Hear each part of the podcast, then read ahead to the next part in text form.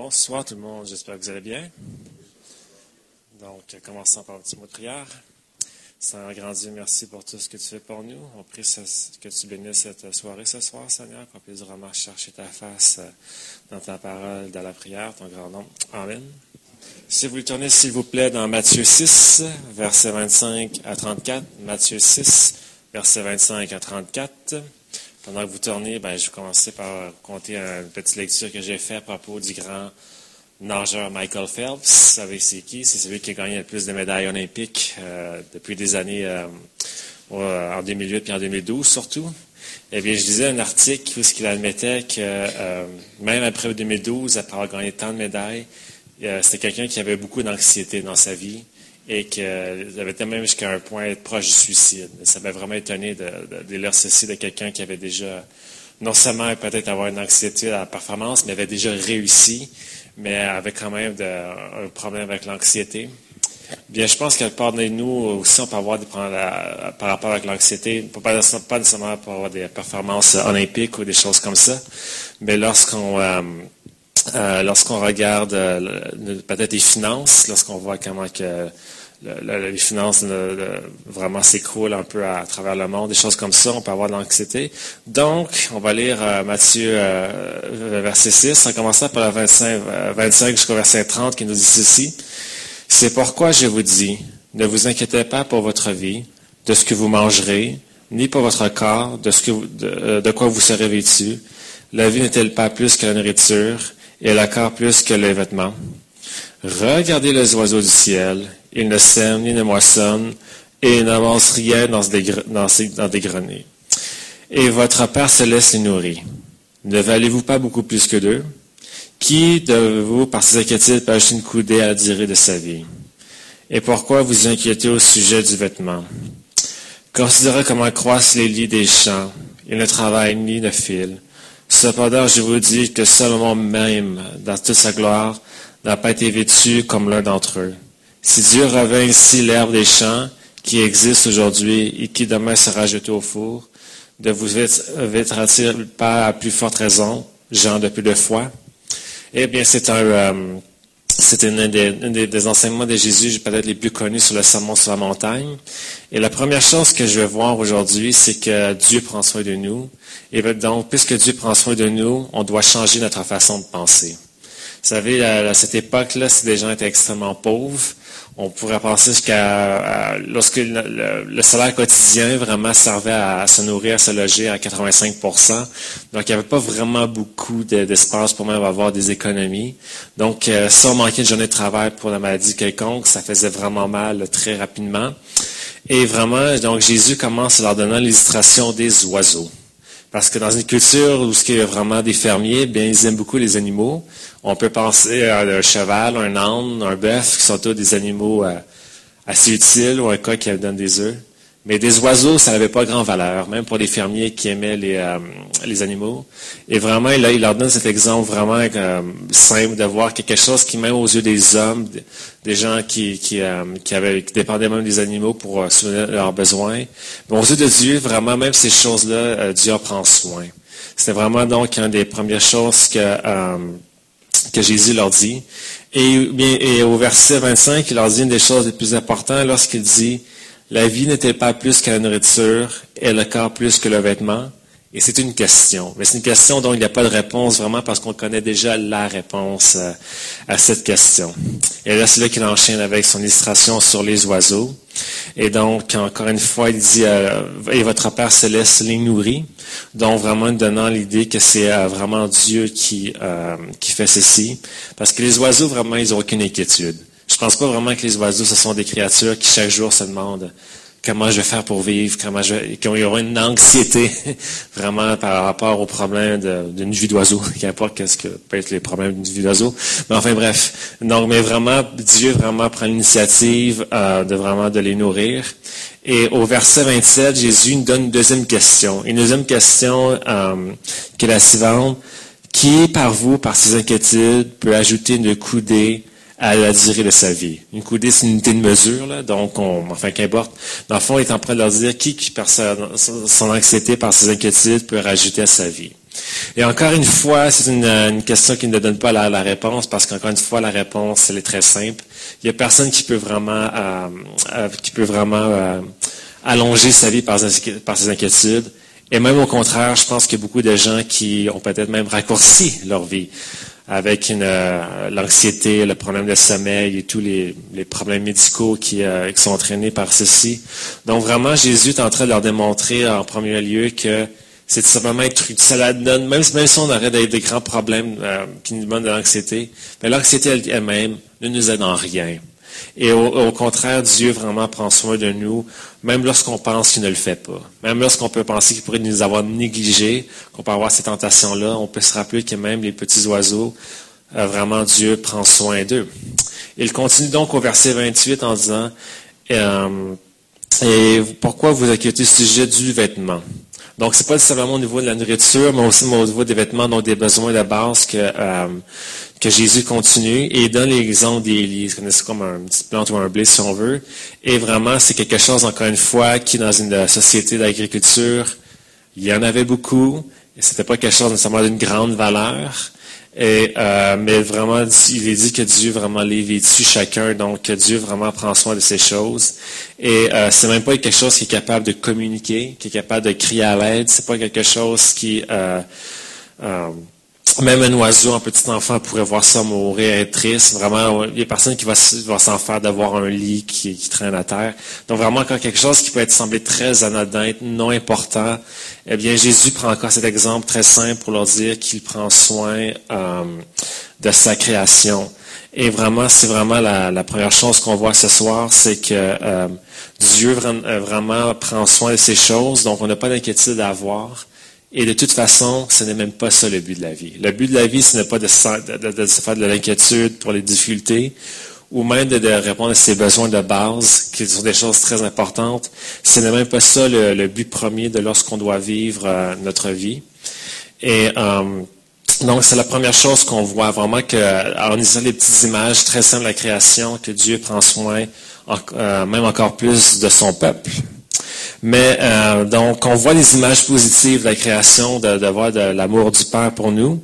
Mais est-ce que toutes les images que Jésus utilise dans cette parabole sont vraiment positives? Eh bien, je dirais que non. Donc, si on continue au verset, euh, à partir du verset, euh, ben, je vais là à partir du verset 30, on nous dit ceci. Si Dieu réveille ici l'herbe des champs et qui existe aujourd'hui et qui demain sera jeté au four, de vous être le Père plus forte raison, Jean, de peu de foi?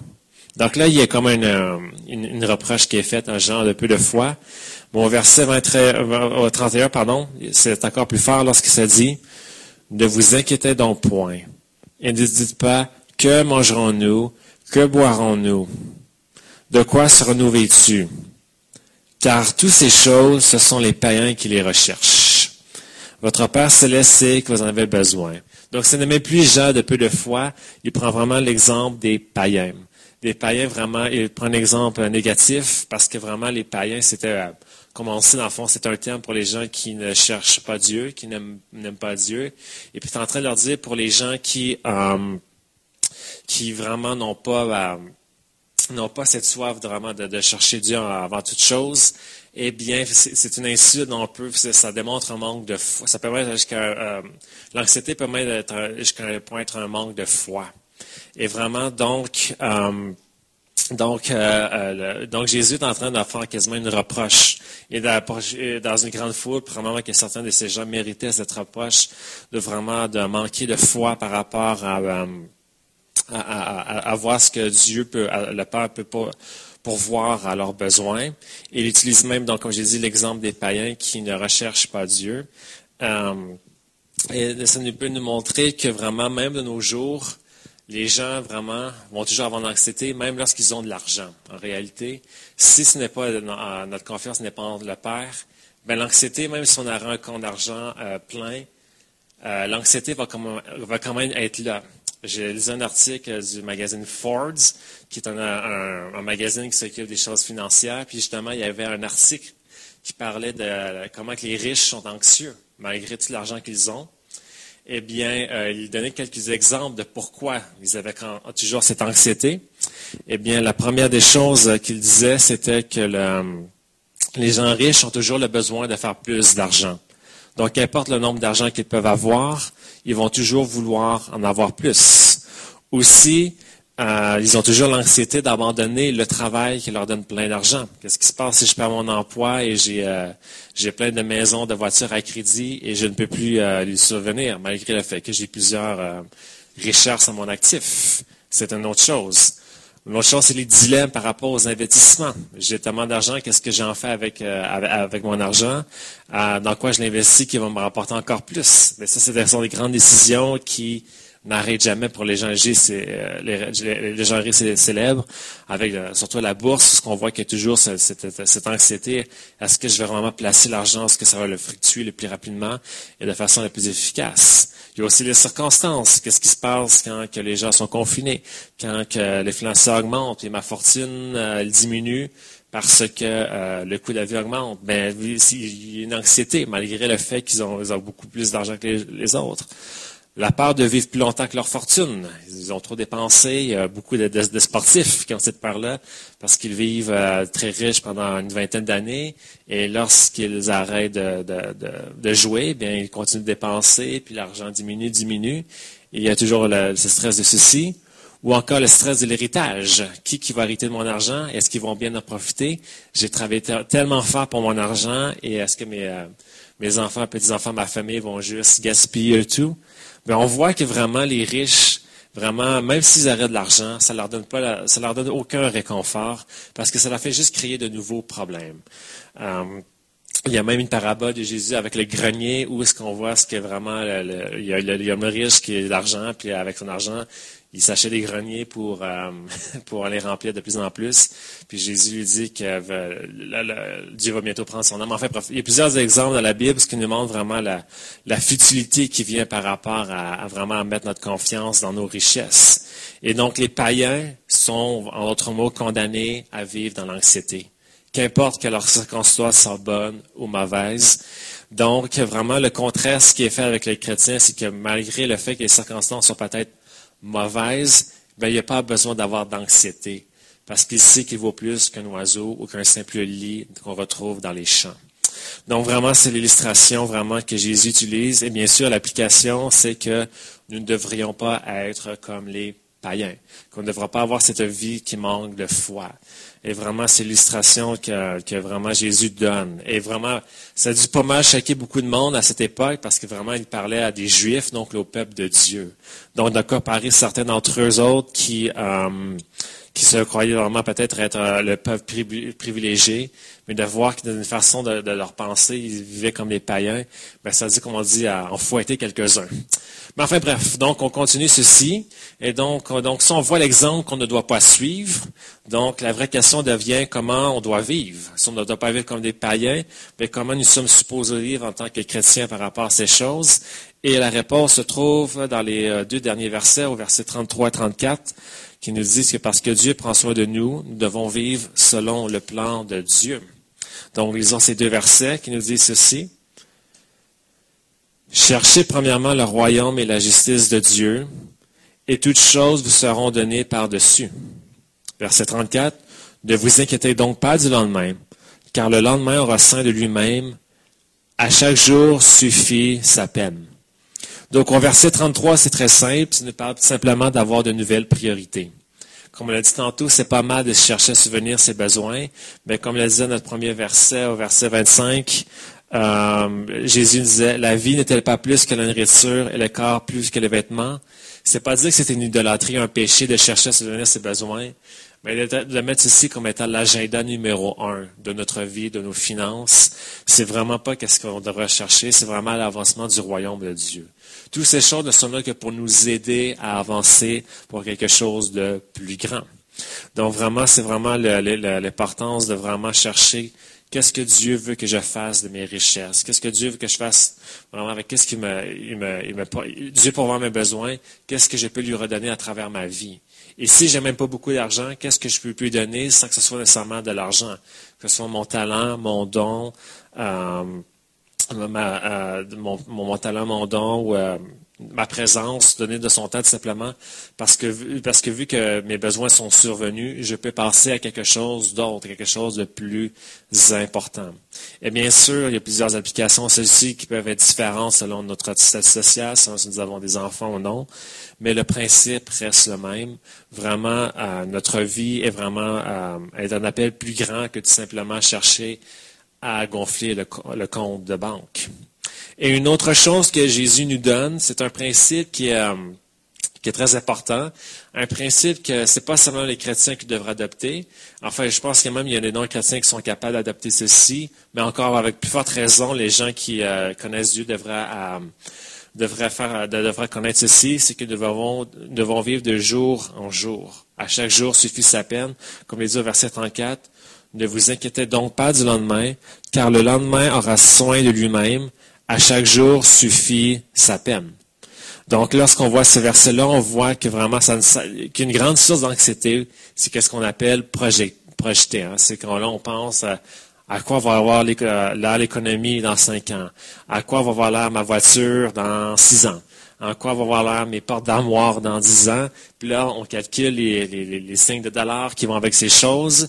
Et même si c'est des problèmes qui vont venir plus tard, qu'on ne peut pas rien changer, eh bien, parce qu'on ne vit pas à chaque jour, on regarde plus loin, un peu comme le, peuple d'Israël qui avait de la misère à faire confiance en l'Éternel après étape et après étape de fidélité de Dieu. Ben, il y avait toujours euh, des, des, complaintes et euh, on doit vivre de jour en jour. Et d'ailleurs, lorsqu'on l'a vu avec Israël, lorsque Dieu leur donnait la manne, il leur donnait la manne de façon quotidienne. C'est pas qu'il y avait une journée dans, la semaine ou une journée dans le mois pour qu'ils se fassent des réserves incroyables et qu'est-ce que Dieu aurait pu faire. Mais vraiment, ce que Dieu euh, faisait à la place, c'est qu'à chaque jour, à part au jour du sabbat, il leur donnait ce qu'ils avaient besoin pour la journée. Et la journée avant le sabbat, il y avait, il y avait une, euh, il y avait une portion pour deux jours pour, euh, pour pouvoir qu'ils puissent se reposer au jour de sabbat, mais enfin, qu'importe. L'idée vraiment, c'est que Dieu leur enseignait ceci. Ou lorsqu'on retourne en Genèse, lorsque le sept jours de la création, on voit qu'avant même le péché, euh, il y avait le temps, c'est quelque chose de bien, d'important. C'est euh, il y a comme une limite à ce qu'un être humain doit vivre et penser à une seule journée. C'est, euh, c'est pas dire qu'il n'y a pas de place pour faire des, euh, des plans, mais lorsqu'on est rongé par l'inquiétude, par ces choses, bien, on va trop loin. Et vraiment, qu'est-ce que Jésus nous dit simplement des fois, vraiment la réponse, c'est de simplement pas de se faire euh, du souci pour trop loin.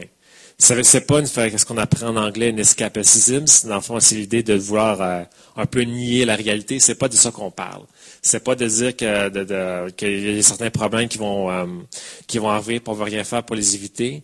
C'est pas ça non plus. Bien sûr qu'il faut être sage, mais l'idée vraiment qu'on est consumé, qu'on a un stress pour qu'est-ce qui va se passer dans très loin, euh, ça nous ramène au début de, du, passage quand Jésus nous dit qui peut rajouter une coudée de sa vie euh, par l'inquiétude ou l'anxiété?